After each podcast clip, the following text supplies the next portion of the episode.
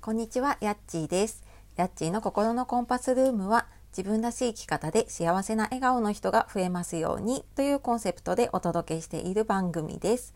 本日もお聴きくださいましてありがとうございます、えー、週の真ん中になりましたね。いかがお過ごしでしょうか、ね、だいぶ寒くなってきてちょっと体調を崩されている方もいるかもしれないのでね気をつけて過ごしていきましょう。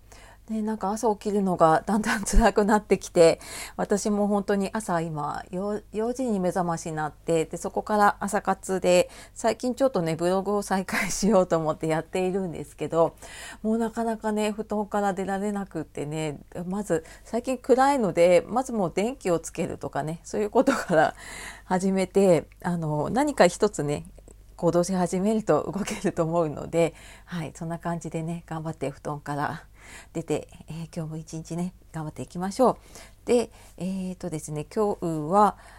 いつも周りが気になるけど自分軸を持てる方法ということでお話ししたいと思います。えー、その前にお知らせです。えーと、公式 LINE の方ですね10月から始めていまして、えー、自分らしく生きたいとかねどうやったら自分軸持てるのかなっていう方に向けて、えー、ちょっと今日のお話とも関係するんですけれども、えそんなねあの自分軸がわかるような配信だったりプレゼントを用意しているのでよかったら説明欄の方から見てみてください。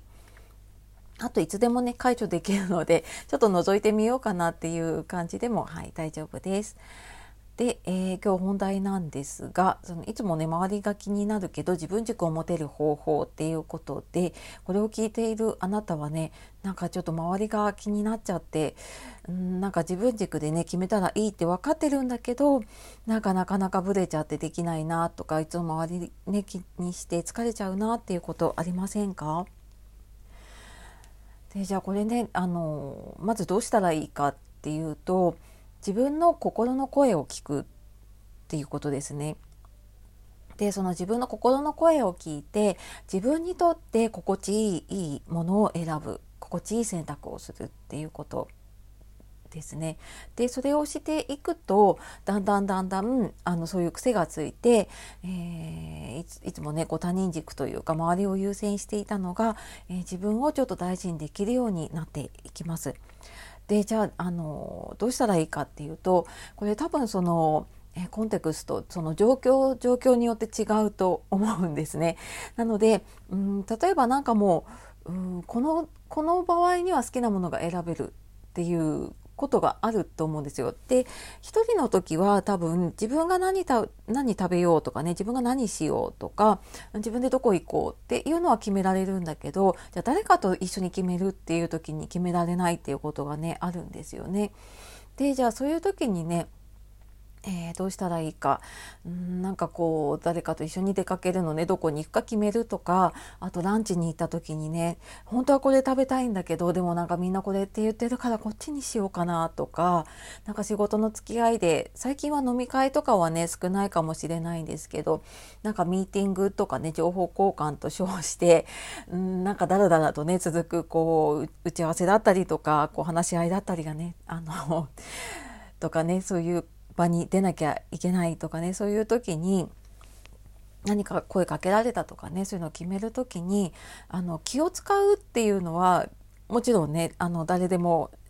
やると思うんですよ大人なのであの知らない知らないうちにというか意識してなくっても相手のこと気を使うと思うんですね。でそれとでも自分を押し殺すっていうのは一緒じゃなくって気は使うけれどもその前に自分が、えーと、どうしたいか自分にとってこれ、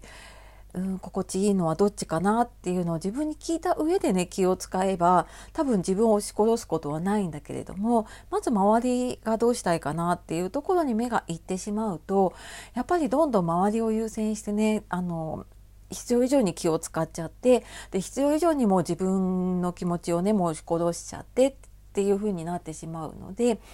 決める時にこうやっぱり自分にとって価値のあるものなんかその周りの人の正解とか世の中の正解とか一旦もうあの関係ないと思っていいんですよ。でもう自分の中の正解を見つけるっていうことをねまずやってみると、えー、だんだんだんだんねその周りが気になるけれども自分の軸で決めるっていうことがちょっとずつだけれどもねできてくると思います。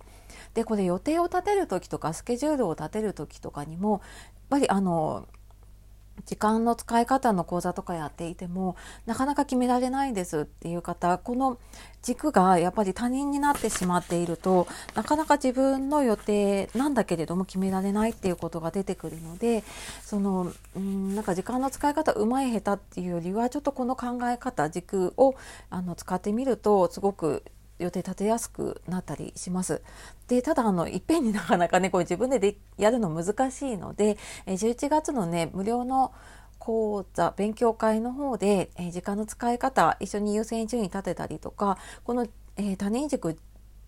自分軸っていうのもちょっと考えながらね優先順位を立てていくので、えー、気になる方いたら、え説明欄の方からリンクからちょっと見てみてください。